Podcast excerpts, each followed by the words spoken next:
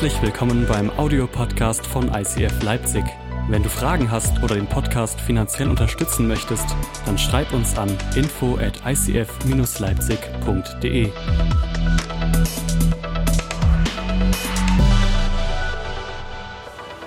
Hey, wir sind in der Predigtserie Church Without Walls. Ich weiß nicht, ob du schon mal darüber nachgedacht hast, was heißt das denn eigentlich? Kirche ohne Wände. Komisches Gebäude, oder? Nicht geeignet in Deutschland, weil im Winter wird es kalt, im Herbst ist es nass und im Sommer ist es zu heiß. Ich glaube, es geht natürlich, und das wissen wir alle, es geht nicht um das Gebäude, sondern es geht, Kirche ist ja kein Gebäude, ne? Das habt ihr ja, wenn ihr eine Weile schon Teil unserer Kirche seid, hoffentlich verstanden, oder? Das ist der Moment, wo ihr mitmachen dürft. Seid ihr da? Ja? Ich brauche eure Hilfe heute, okay? Predigen ist bei uns nicht da sitzen und zuhören, okay? Sondern mit dabei sein und im besten Falle, wenn ihr gute Christen seid, Notizen machen. Ne? Oh. Also probier es nochmal. Wenn ihr eine Weile hier seid, ihr habt ja mittlerweile hoffentlich verstanden, Kirche ist kein Gebäude, oder? Ah, sondern Kirche sind wir. Kirche sind Menschen. Amen. Also geht es nicht darum, dass wir ein Gebäude ohne Wände haben, sondern dass wir lernen, Menschen zu sein ohne Wände in dieser Gesellschaft. Das ist eine ganz schön große Sache. Und ich will euch heute mit reinnehmen. Äh, David predigt heute in Dresden, ich darf hier predigen und wir haben die Predigt zusammengeschrieben und wir haben sie überschrieben mit, wie beeinflusse ich mein Umfeld? Ich glaube, dass das ein extrem großes Thema ist. Und bevor du jetzt rausgehst, weil du denkst, oh, jetzt muss ich auch noch praktisch werden, ich wollte mich doch einfach nur hier hinsetzen und eine Predigt hören. Hey, ich glaube, Jesus will heute in deinem Herzen echt was tun. Und ich habe das Gefühl, während wir die Predigt vorbereitet haben, dass es heute einige Menschen sehr herausfordern wird. Und ich hoffe, dass es du bist. Und dass du Dinge heute hier lassen wirst in diesem Raum, die du nicht mit nach Hause nimmst und etwas Neues bekommen wirst. Ist das gut? So, Erwartungshaltung geschürt. Erster Haken. Ich lese mit euch den Bibeltext für heute. Apostelgeschichte 3, die Verse 1 bis 11. Lukas, der Apostel, schreibt hier. Wer weiß, was in Apostelgeschichte 2 passiert, kurz davor? Was? Wer weiß, was in Apostelgeschichte 2 passiert? Paula und Torben wissen das? Pfingsten. Apostelgeschichte 2, könnt ihr euch ganz groß notieren, ist Pfingsten, okay? Heiliger Geist kommt, die Kirche entsteht, okay? Jetzt passiert, und das finde ich ganz spannend, das ist die erste, die erste Story, die wir, die wir lesen können nach Pfingsten, okay? Die erste Story. Apostelgeschichte 3, die Verse 1 bis 11. An einem Nachmittag gegen 3 Uhr gingen Petrus und Johannes zum Tempel. Sie wollten dort am öffentlichen Gebet teilnehmen. Zur selben Zeit man, äh, brachte man einen Mann, der von Geburt an gelähmt war, und setzte ihn an eine der Tempeltüren, an das sogenannte schöne Tor. Er wurde jeden Tag dorthin getragen, damit er die Leute, die in den Tempel gingen, um Almosen anbetteln konnte. Als Petrus und Johannes den Tempel betreten wollten, bat er auch sie um Geld. Sie blieben stehen, richteten den Blick auf ihn und Petrus sagte, schau uns an. Erwartungsvoll sah der Mann auf. Würde er etwas von ihnen bekommen? Doch Petrus sagte, Geld habe ich nicht, aber was ich habe, will ich dir geben. Im Namen von Jesus Christus aus Nazareth. Im Namen von Jesus Christus aus Nazareth. Steh auf und geh. Also er hat es ganz sicher nicht so gesagt, im Namen von Jesus Christus in Nazareth, steh auf und geh. Ne? Also immer wie man Bibel liest, macht einen Unterschied. Steh auf und geh. Dabei fasste er den Gelähmten an der rechten Hand und richtete ihn auf. In demselben Moment konnte der Mann Füße und Gelenke gebrauchen. Er sprang auf und konnte sicher stehen, lief einige Schritte hin und her und ging dann mit Petrus und Johannes in den Tempel. Außer sich vor Freude rannte er umher, sprang in die Luft und lobte Gott.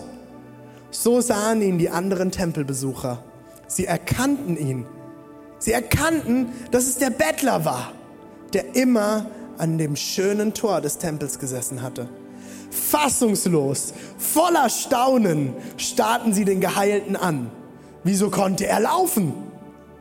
Alle, alle drängten aufgeregt in die Halle Salomos. Dort umringte sie Petrus, Johannes und den Geheilten, der nicht von der Seite der Apostel wich. Jesus, ich bete, ich bete, dass du heute Morgen dein Wort aufschlüsselst, dass du unsere Herzen jetzt vorbereitest für das, was du vorbereitet hast und dass wir nicht unverändert diesen Raum verlassen werden. Wir lieben dich. Amen.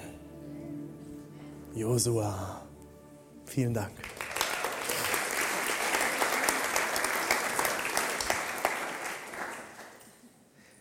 Lass uns mal zusammen sagen, steh auf und geh. Das ist ein krasser Satz, oder?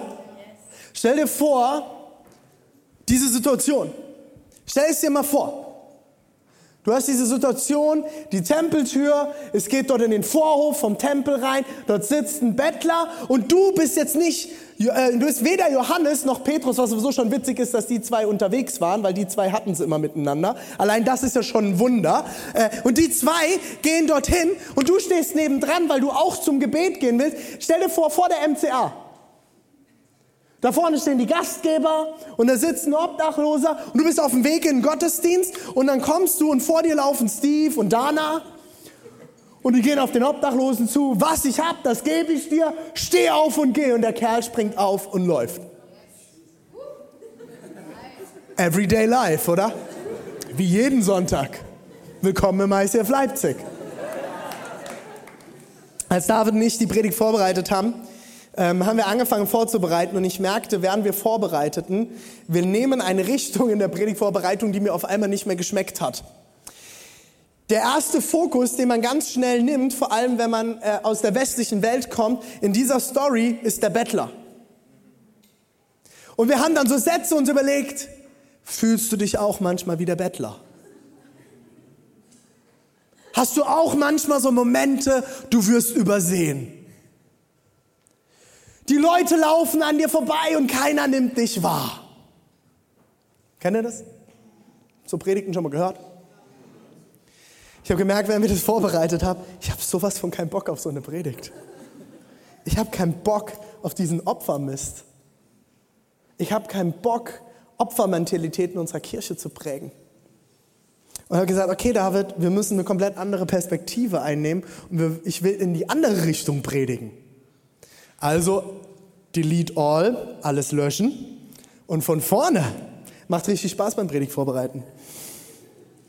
Mir ist immer bewusst geworden, diese Woche beim Vorbereiten, wir sind eine Kirche voll von erwachsenen Menschen, oder? Ja, drei Leute fühlen sich erwachsen, die anderen überlegen noch. Naja, ich habe jetzt gerade die Waschmaschine benutzen gelernt, nachdem ich daheim ausgezogen bin.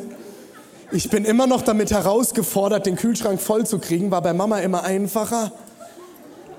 Also wir sind eine Kirche eigentlich von erwachsenen Menschen. Und ich, das ist eine Sache, die nervt mich immer wieder, wenn ich mich mit anderen Pastoren treffe, wenn die so eine Haltung haben von, ICF ist ja so eine Jugendkirche. Für alle Podcast-Hörer. Ja, come on, KD. Zwei Leute freuen sich. Ihr seid Teil der Jugendkirche. Das waren die Dienstältesten des Hauses. nee, aber jetzt mal ganz ehrlich, Leute, wenn ich in so einem Moment dort sitze, da schwillt mir echt der Hals an. Da kriege ich immer Plack. Das sieht man wahrscheinlich dann aus, ich kriege wie so Plack im Gesicht. So, die, die Halsader kommt langsam raus. Ich merke, alle Podcast-Hörer, Podcast-Zuschauer, wir sind keine Jugendkirche. Meine Jugendpastoralzeit ist zu Ende, okay? Wir sind eine ernstzunehmende, erwachsene Gemeinde. Ja, wir sind ein Haufen von Bekloppten, okay? Wir sind verrückt, okay? Ja, wir sind laut. Ja, wir sagen manchmal Worte auf der Bühne, die andere Kirchen vielleicht nicht sagen. Ich werde das Wort jetzt nicht aussprechen, ich arbeite dran. Okay, aber wir sind trotzdem eine Kirche voll erwachsener Menschen, oder? Wer ist über 18? Ach, gucke mal, so viele vom Staat erwachsene Menschen. Die Sache ist, während wir das vorbereitet habe ich gedacht, hey, wir sind eine Kirche voll erwachsener Menschen, die reife und mündige Beziehungen zu sich selbst, zu anderen und zu Jesus führen sollten. Das heißt, wenn ich sage, oh, du armer, armer Bettler, ist das jemanden in Reife führen? Ist das jemanden herauszurufen in das, zu, wo, zu was er eigentlich bestimmt ist? Nein. Deswegen werden wir heute eine andere Predigt predigen. Ich will mit euch tiefer gehen, was eigentlich in dieser Geschichte passiert.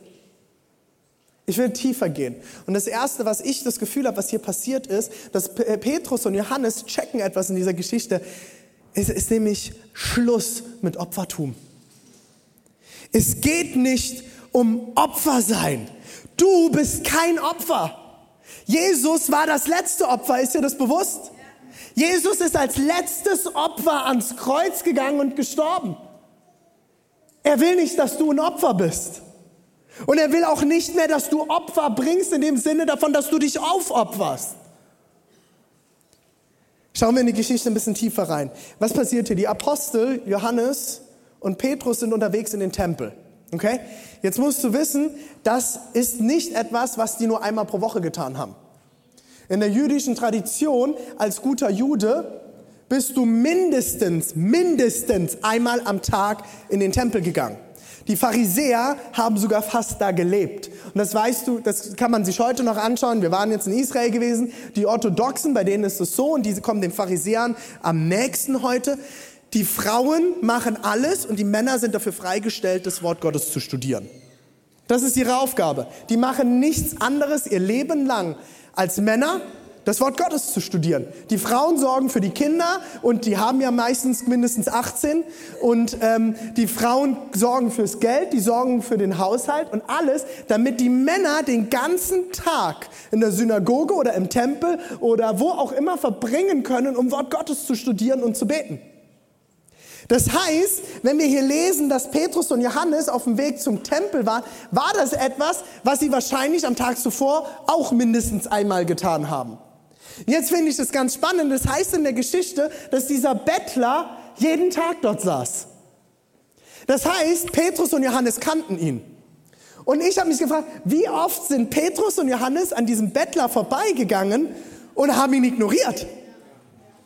Wie oft sind sie einfach vorbeigegangen und sind zielstrebig, sehr zielstrebig, einfach reingegangen, ich muss beten gehen. Ich muss, ich muss, ich muss Schrift lesen gehen. Ach, ein Bettler, egal, ich muss Bibel lesen gehen. Die, die sind einfach reingegangen. Einfach rein. Wie oft sind sie an ihm vorbeigegangen und gesagt, ah, ja, ein bisschen was habe ich hier. Hast du noch ein paar Silberstücke? Wie oft? Und auf einmal ist irgendwas anders. Was ist denn anders? Warum? Warum ist an diesem Tag etwas anders? Warum? Was ist denn bei Petrus passiert? Bei diesem Petrus, der auf einmal den Impuls hat, warte mal, ich sag dem Kerl jetzt mal was. Probieren wir mal aus, Johannes, oder? Try and error. Entweder es klappt oder nicht. Er hat's gemacht. Irgendwas muss passiert sein. Und ich finde es ganz spannend, wenn wir in Apostelgeschichte 3, 5 und 6 nochmal reingehen. Erwartungsvoll sah der Mann auf, würde er etwas von ihnen bekommen? Doch Petrus sagte, Geld habe ich nicht, aber was ich habe, will ich dir geben. Im Namen von Jesus Christus aus Nazareth Steh auf und geh. Crazy. Was ist passiert mit Petrus? Was war anders? Ich glaube, eine Sache ist, Petrus hat etwas erkannt. Er hat etwas erkannt. Ich bin nicht mehr der, der etwas braucht, sondern ich bin der, der etwas zu geben hat. Ich bin nicht mehr der Empfänger, sondern ich werde zum Geber. Und ich glaube, Leute, das ist eine essentielle Erkenntnis für sein ganzes Leben gewesen. Kurz davor, Ich weiß nicht, wie lange davor, ein paar Wochen davor, hat er Jesus noch verleugnet. Hat, die, ihr kennt die Story nach der Kreuzigung. Jesus wird ins Grab getragen und dann kommt jemand und fragt Petrus, hey, du bist doch auch einer von diesen Jesus-Nachfolgern. Und ich so, nee, nee äh, das war der Steve. Der ist Jesus nachgefolgt. Ich nicht. Da verwechselst du mich. Der hat zwar ein ähnliches Gesicht wie ich, aber nee, war ich nicht. Dreimal hintereinander verleugnet er Jesus, obwohl er drei Jahre mit ihm unterwegs ist, auf dem Wasser gelaufen ist. Auf dem Wasser gelaufen ist in Jesu Arme. Er hat ihn gerettet. Er hat alles erlebt, drei Jahre lang mit Jesus. Irgendwas ist passiert. Und ich sage euch, eins ist passiert. Petrus, der mit der großen Klappe. Keine Ahnung, irgendwie kann ich den manchmal ganz gut verstehen. Der Kerl hat auf einmal verstanden, warte mal, ich bin gar nicht der, der empfangen soll. Ich muss nicht durch die Welt laufen, ey, gib mir, gib mir, gib mir, sondern ich habe etwas zu geben. Und jetzt wird es ganz spannend, es war alles auf dem Weg in den Tempel. Wie oft gehst du in die Kirche und hältst einfach nur die Hände großzügig auf? Großzügige Haltung. Wie oft gehst du in deinen Alltag und hältst nur die Hände auf? Wie oft gehst du, Achtung, jetzt wird's hart, auf deinen Arbeitsplatz? Gib mir. Wie oft gehst du in die Uni oder in die Schule oder wo auch immer du jeden Tag hingibst? Gib mir. Wie oft lebst du Ehe so, liebe Ehepaare? Liebe Beziehungsfreunde, liebe Verlobte, wie führst du deine Ehe mit, hey, du bist jetzt mein Partner, du hast mich zu lieben. Hallo, lieb mich mal. Wie oft gehen wir in Beziehung? Wie oft gehen wir in Freundschaften mit dem, hey, du bist doch mein Freund. Warum meldest du dich nicht? Und halten nur die Hand auf.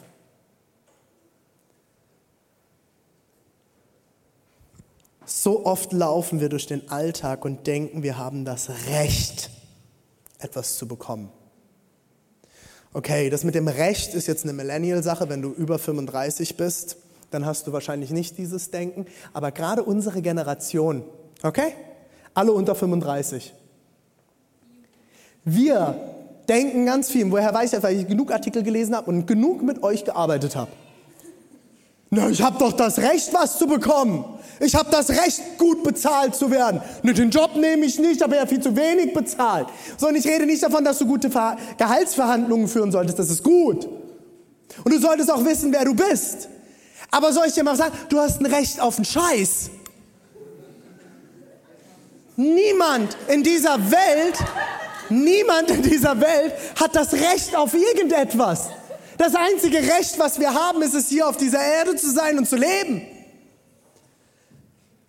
Du hast gar kein Recht auf irgendetwas. Du hast einfach nur Glück, weil du wurdest in Deutschland geboren. Oder wenn du in einem anderen westlichen Land geboren wurdest, hattest du glücklich zum Beispiel in Amerika geboren zu werden. Das ist Glück, das ist kein Recht. Du hast auch kein Recht auf Bildung, wusstest du das? Ja, vielleicht vom Staat. Aber wir haben kein Recht. Du hast kein Recht, deine Hand auszuhalten und zu nehmen. Das haben wir alle nicht. Das Problem ist, dass wir alle denken und immer wieder denken, wir haben das Recht, ich habe das Recht von meinem Partner zu verlangen, dass er mich liebt. Du hast kein Recht von deinem Partner irgendetwas zu verlangen. Dein Partner ist eine eigenständige Person und kann sich entscheiden, dich zu lieben. Und manchmal braucht es eine ganz schön große Entscheidung. Jetzt einmal ganz ehrlich, meine Frau muss sich immer wieder entscheiden, mich zu lieben wenn ich es mal wieder nicht geschafft habe, diese Kilogramm schweren Socken abends mit ins Schlafzimmer zu nehmen. Ihr habt keine Ahnung, wie schwer die abends werden. Wenn ich wieder nicht... Egal. Leute, ich glaube, es fängt damit an, dass wir verstehen, wir haben erstmal auf gar, gar, gar, nichts ein Recht. Du hast das Recht zu geben. Du bist nicht auf dieser Welt, um zu empfangen in erster Linie. Und wie oft laufen wir genau so durch diese Welt? Wie viele Gespräche führe ich auch in Kirche? Ja, mein Arbeitgeber behandelt mich halt wie Mist. Hast du das Recht, gut behandelt zu werden? Oh, jetzt jetzt ganz, ganz eng, Leute. Ja, eigentlich schon, weil du bist auch ein guter Mensch. Ist ganz tricky, ne? Ich will euch was sagen. Ich glaube, du kannst einen Unterschied machen. Ich glaube, es gibt einen ganz, ganz einfachen Unterschied, wie du in dieser ganzen Welt etwas verändern kannst. Ich glaube, es gibt einen Unterschied, wie du Kirche mehr zu deinem Zuhause machen kannst und du anfangen kannst, hier anzukommen. Ja, ich komme nicht in den Lobpreis rein, das ist nicht so mein Lobpreis. Ist ja auch nicht dein Lobpreis, das ist Gottes Lobpreis. Du hast gar kein Recht auf guten Lobpreis. Wusstest du das? Der Einzige, der Recht auf guten Lobpreis hat, ist Gott. Oh! Du hast nicht mal Recht auf eine gute Predigt. Du hast eine ganze Bibel voll mit Predigten. Lies sie. Du hast das Recht, Bibel zu lesen. Du hast vielleicht Glück, mal eine gute Predigt zu empfangen. Aber das ist nicht dein Recht. Es ist nicht dein Recht. Na, ich komme in dieser Gemeinde nicht so an. Die sollten mich doch mal ansprechen und so. Nein, sollte gar niemand. Das ist nicht dein Recht, dass sich jemand ansprechen muss. Wisst ihr, was der Schlüssel ist? Wisst ihr, was der Schlüssel ist? Was ich habe, das gebe ich dir. Was ich habe, das gebe ich dir. Ich habe etwas zu geben. Das ist ein Schlüssel. Ich habe etwas zu geben. Und was ich habe, das gebe ich dir. Wenn du ein Leben lang so durch die Welt läufst, soll ich mal sagen, deine Hand wird ganz schön leer bleiben. Und du wirst so, so, so enttäuscht sein. Ununterbrochen. Die ganze Welt wird dich nur enttäuschen. Ich verspreche dir, ich werde dich enttäuschen. Diese Kirche wird dich vollends enttäuschen. Sowas von enttäuschen und leer zurücklassen. Dein Arbeitsplatz wird dich so enttäuschen und leer zurücklassen. Deine Freunde werden dich enttäuschen und leer zurücklassen. Dein Ehepartner, deine Ehe wird scheitern. Das verspreche ich dir. Wenn du mit dieser Haltung in deine Ehe gehst, wird sie scheitern. Weil diese Haltung hat nichts mit Ehe zu tun. Was ich habe, das gebe ich dir. Was würde das ändern? Soll ich dir sagen? Jetzt pass mal auf, jetzt kommen drei ganz schön krasse Sätze. Habt was zum Schreiben. Jetzt wird's heftig. Das war jetzt der Anfang. Wer denkt, er wäre ein Opfer, mach mal nochmal weg, mach nochmal weg. Was ist denn ein Opfer? Ein Opfer ist einer, der denkt, er hat nichts zu geben. Na, wir haben doch nichts. Wir haben doch nichts. Wir hatten auch noch nie was. Und dann haben sie uns noch alles genommen. Ich hab doch nichts. Hab nichts zu geben. Gucke doch mal auf mein Geld. Ich hab nichts. Diese Haltung, das ist ein Opfer. Ein Opfer ist einer, der reinkommt und sagt, ich, ich, ich. Niemand sieht mich. Niemand will mich. Wenn irgendwas schief läuft, direkt in deinem Kopf kommt auf, äh, niemand will mich. Warum meldet sich keiner bei mir? Und jetzt mal ganz ehrlich unter uns. Wir alle haben das. Alle. Alle. Wenn du sagst, du hast diese Gedanken niemals, komm bitte nach dem Gottesdienst zu mir und wir reden miteinander. Selbst meine Frau, die das beste Selbstbewusstsein hat, das ich kenne. Sie ist das personifizierte Selbstbewusstsein. Selbst wir haben manchmal solche Gespräche, dass sie auch diese Gedanken kennen. Wir alle, das ist so zutiefst menschlich. Ich, ich, ich. Ich meiner mir, lieber Gott, wir danken dir. Die Dreieinigkeit des Menschen. Und jetzt pass auf, jetzt kommen drei, drei Sätze. Der erste. Wer denkt, er wäre ein Opfer, verhält sich wie ein Opfer und wird dann auch wie ein Opfer behandelt. Wenn du als Opfer durch diese Welt gehst, hör auf dich zu wundern, wenn du wie ein Opfer behandelt werden wirst. Wenn du dich kauernd in die Ecke setzt, brauchst du dich nicht wundern, dass du nicht Teil von etwas wirst. Weil damit möchte niemand was zu tun haben. Ah, tut weh. Wenn du dich wie ein Opfer verhältst, wirst du wie ein Opfer behandelt werden. Wer denkt, er hat nichts, verhält sich, als hätte er nichts. Na, ich kann ja niemanden, ich habe ja nichts zu geben. Wird dann auch behandelt, als hätte er nichts und wird wahrscheinlich auch nie etwas haben. Wenn du schon durch die Welt gehst mit diesem Stempel auf der Stirn, ich habe ja nichts. Liebe Studenten,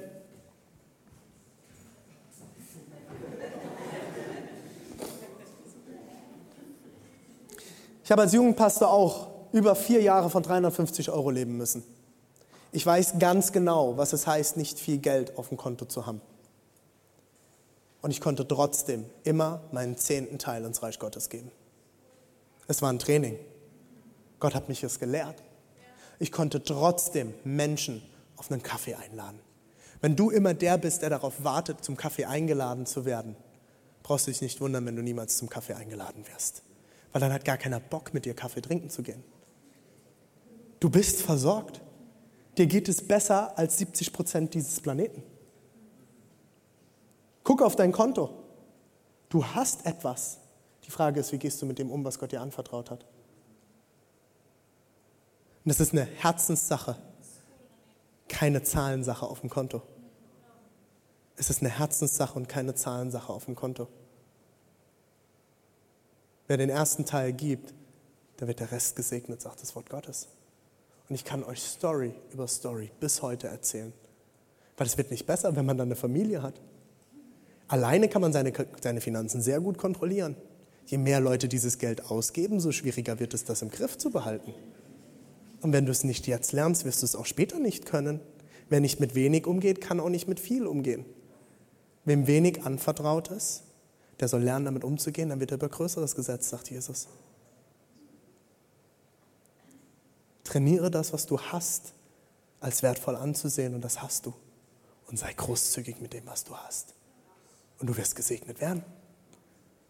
Und der letzte Satz ist, wer denkt, er ist nicht liebenswert, jetzt, jetzt verhält sich, als wäre er nicht liebenswert und wird am Ende auch behandelt, als wäre er nicht liebenswert. So, und ich bin mir sehr dessen bewusst, dass das für einige ein ganz schön großer Kampf ist. Und jeder dieser drei Sätze für manche Leute vielleicht sogar ein Lebenskampf sein werden. Und ich sage euch, ich finde mich in allen diesen drei Sätzen wieder.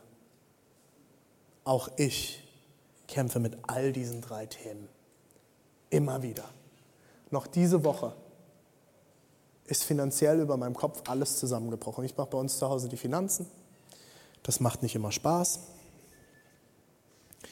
Und wir hatten uns ein bisschen Geld zurückgelegt etc., damit wir Urlaub machen können nächstes Jahr. Und dann geht unser Auto kaputt. Und ich habe gebetet, Jesus, lass es was Kleines sein.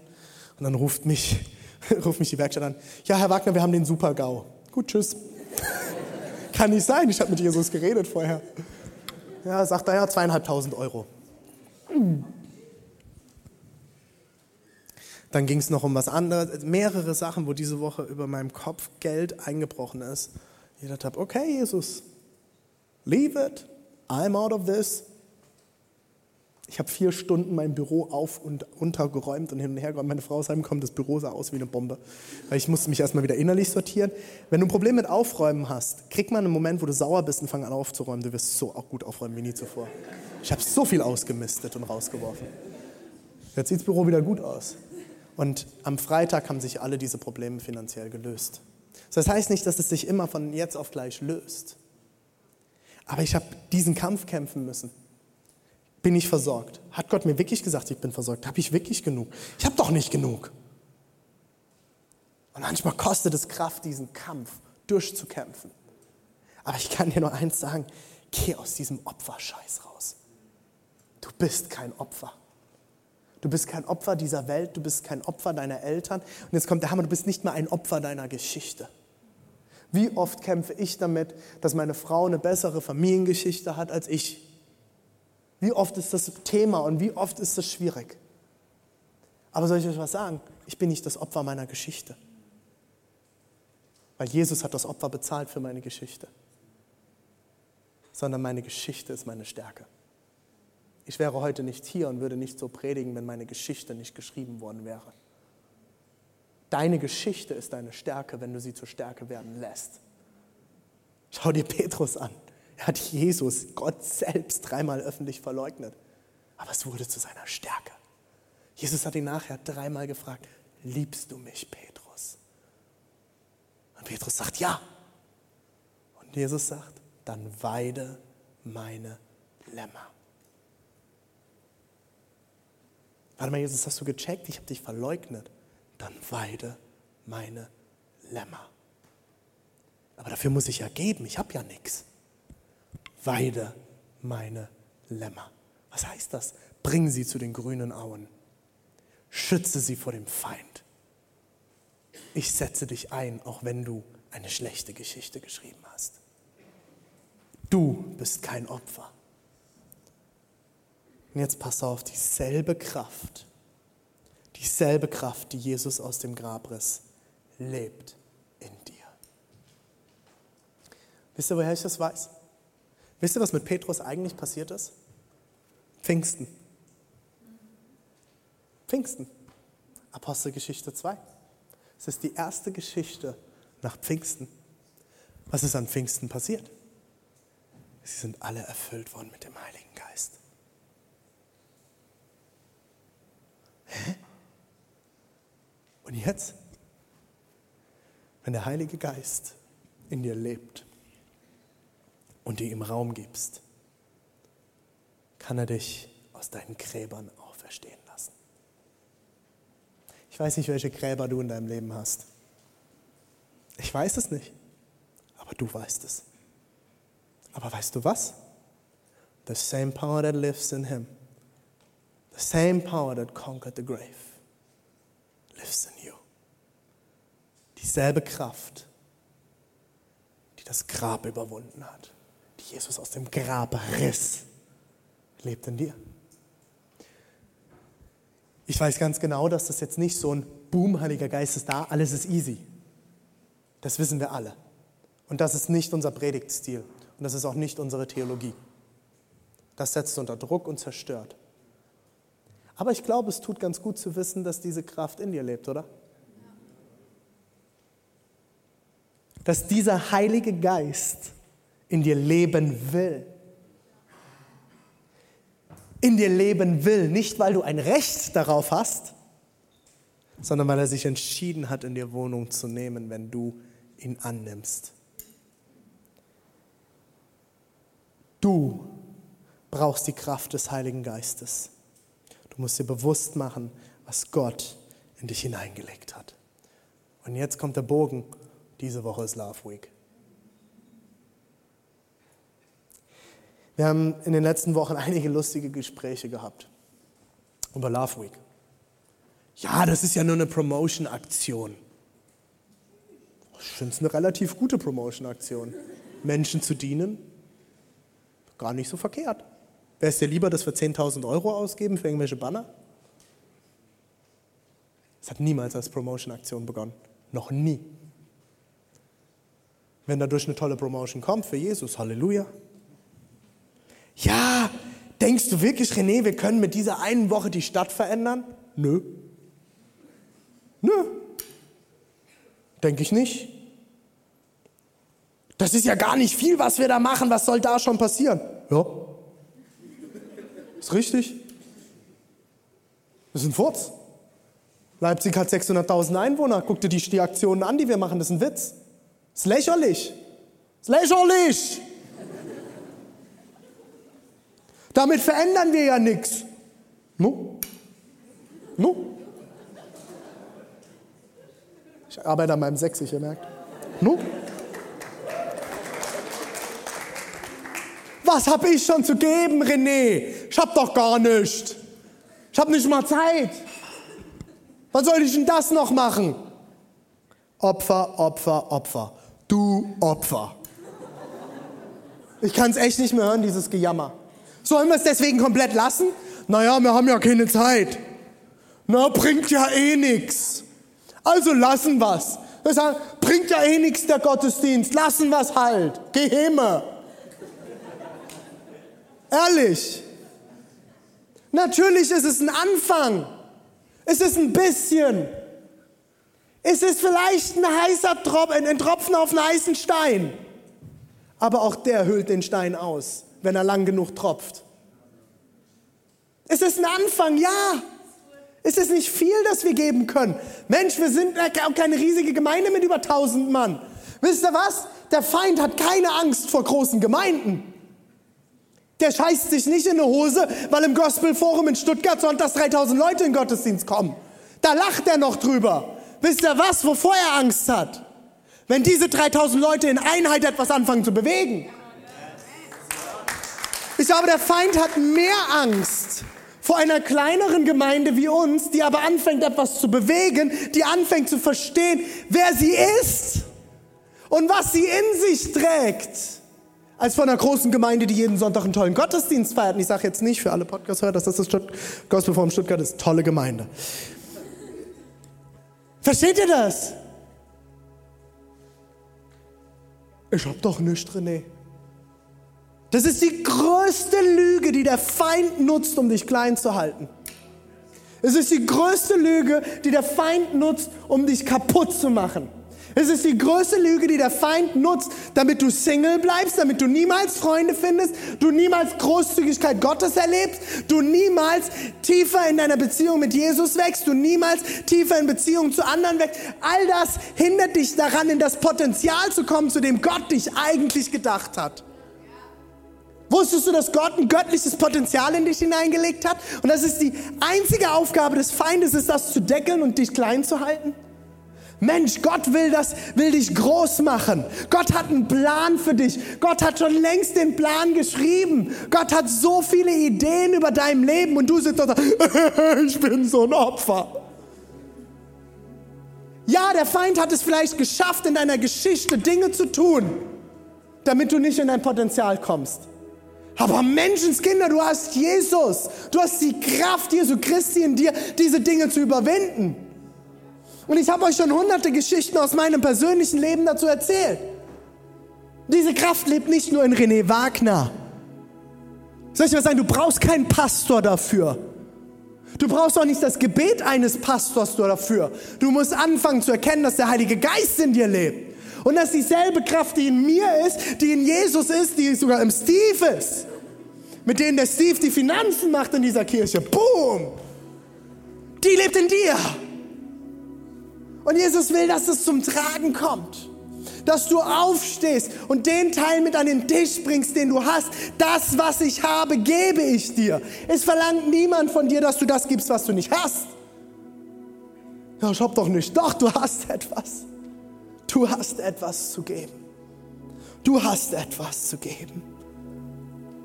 Hast du verstanden, dass Jesus in dir lebt? Hast du das wirklich verstanden? Oder ist das so eine Phrase, die du vielleicht mal aus dem Kindergottesdienst aufgeschnappt hast? Ja, Jesus lebt in meinem Herzen. Mit meiner Tochter dem letzten eine halbstündige Diskussion über die Omnipräsenz Gottes. Papa, wie kann Jesus denn in meinem Herzen sein und da draußen? Wie kann Jesus denn bei dir im Herzen sein und bei mir im Herzen? Das geht doch gar nicht. Mit vier Jahren. Puh, was kommt da noch auf uns zu?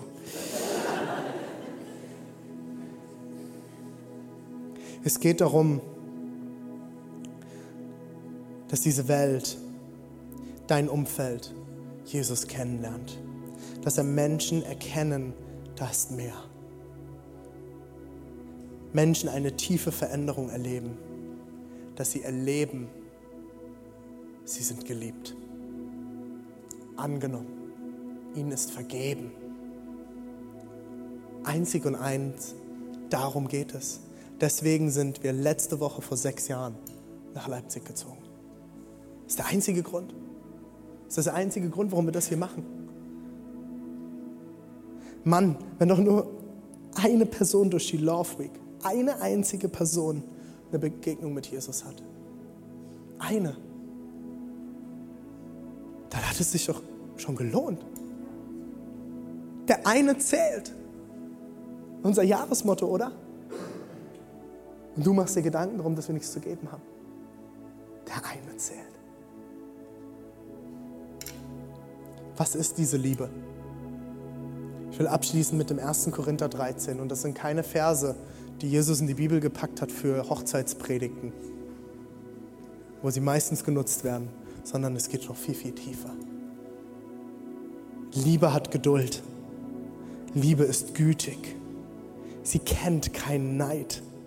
Sie macht sich nicht wichtig und bläht sich nicht auf. Sie ist nicht taktlos und sucht sich nicht selbst. Sie lässt sich nicht reizen und trägt Böses nicht nach. Sie freut sich nicht, wenn Unrecht geschieht. Sie freut sich, wenn die Wahrheit siegt. Sie erträgt alles. Sag mal gemeinsam alles.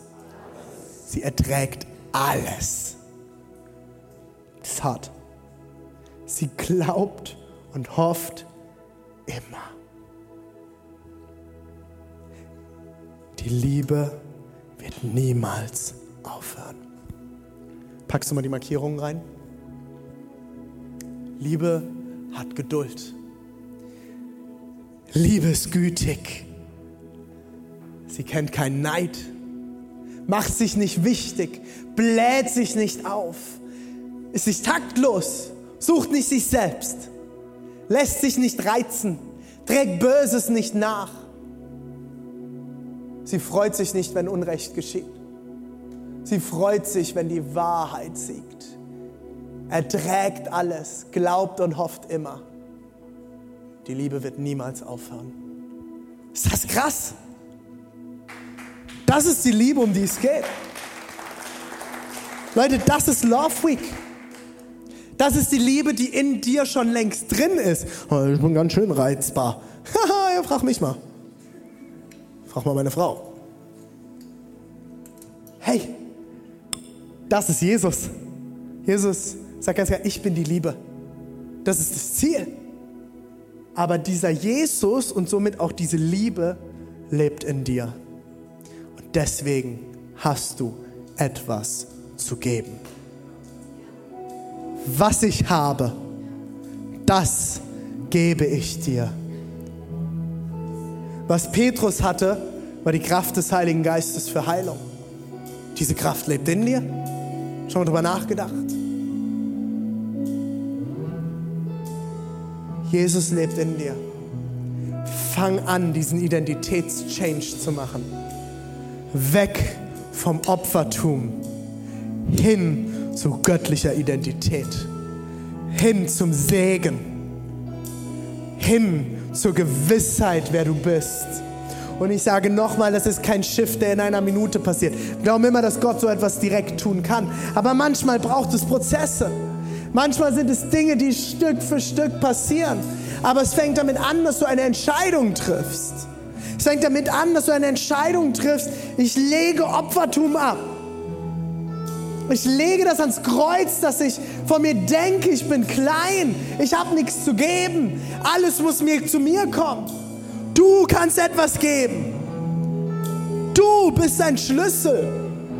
Gott hat dich in diese Welt als Schlüssel gesetzt. Er hat dich in diese Welt gesetzt, damit Menschen durch dich ihn erleben können. Das war eine Entscheidung von ihm nicht von deinen Eltern. Entscheide dich dazu, was ich habe, das gebe ich dir. Und alles funktioniert nur durch die Kraft des Heiligen Geistes. Ich will mit euch gemeinsam jetzt beten. Und es ist jetzt eine persönliche Sache für jeden Einzelnen von euch. Ich will dich jetzt wirklich dazu ermutigen und herausrufen, egal mit wem du hier sitzt, egal wer neben dir sitzt oder nicht. Es ist jetzt völligst egal, weil es geht nicht darum, sondern darum, dass du jetzt Entscheidungen triffst für dein Leben, die für immer etwas verändern können in deinem Leben. Aber es braucht die Entscheidung von dir, weil Jesus ist ein Gentleman. Er wird sich niemals aufzwängen. Er wird niemals etwas mit dir tun, was du nicht möchtest. Er kann nur tun, was du ihn tun lässt. Lass uns gemeinsam aufstehen.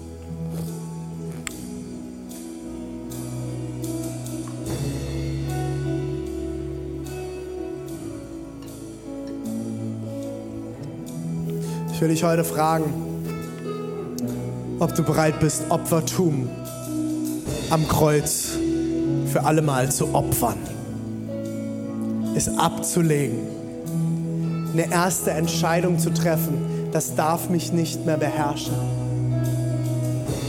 Ich bin kein Opfer. Die zweite Frage, die ich dir stellen will, wirst du dich heute entscheiden, eine Haltung im Leben einzunehmen von, was ich habe, das gebe ich dir. Und das letzte Gebet, das ich dann mit euch beten will, ist für Erfüllung mit dem Heiligen Geist. Dass Gott füllt in dir, wo du die Kraft nicht hast. Dass er dir die Stärke und den Mut gibt, wie er es Petrus auf einmal gegeben hat. Lass uns die Augen schließen.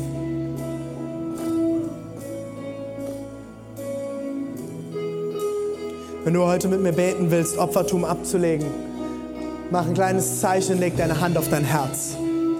Weil es geht um dein Herz heute. Es geht um nichts anderes als dein Herz. Und ich werde etwas vorbeten. Und ich lade dich ein, mit mir gemeinsam nachzubeten. Jesus, ich komme vor dich. Ich höre euch nicht. Opfertum ablegen braucht eine Entscheidung. Jesus, ich komme vor dich. Ich lege dieses Opfertum ab. Zeig mir, wer ich bin, was du für mich bereit hast, was du in mich hineingelegt hast, was du vorbereitet hast. Und lass mich dort hineinwachsen. Tag für Tag, mehr und mehr. Ich bin kein Opfer mehr. Amen. Amen. Das zweite Gebet. Lass deine Augen ruhig geschlossen. Es geht um dich und Gott und nicht um deinen Nachbarn oder die Band.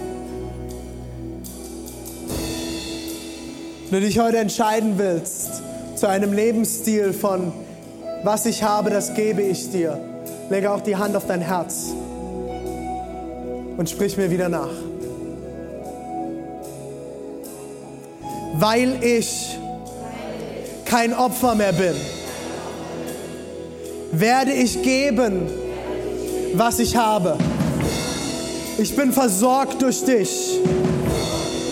Alles, was ich habe, kommt von dir.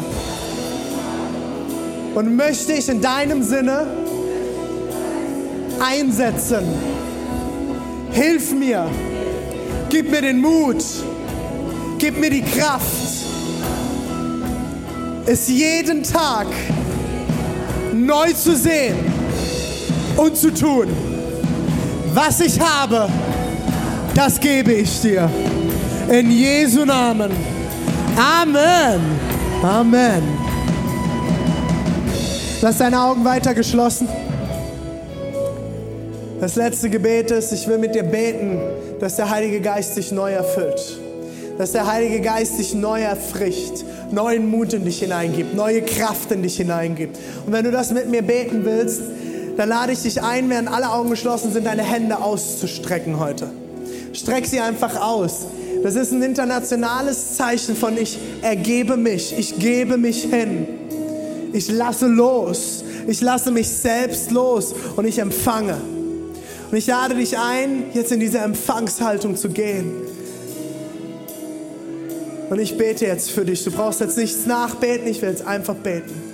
Jesus, ich bete jetzt in deinem Namen, Heiliger Geist, komme jetzt, erfrische jetzt, erfülle jetzt, schaffe Neues. Altes muss gehen in Jesu Namen.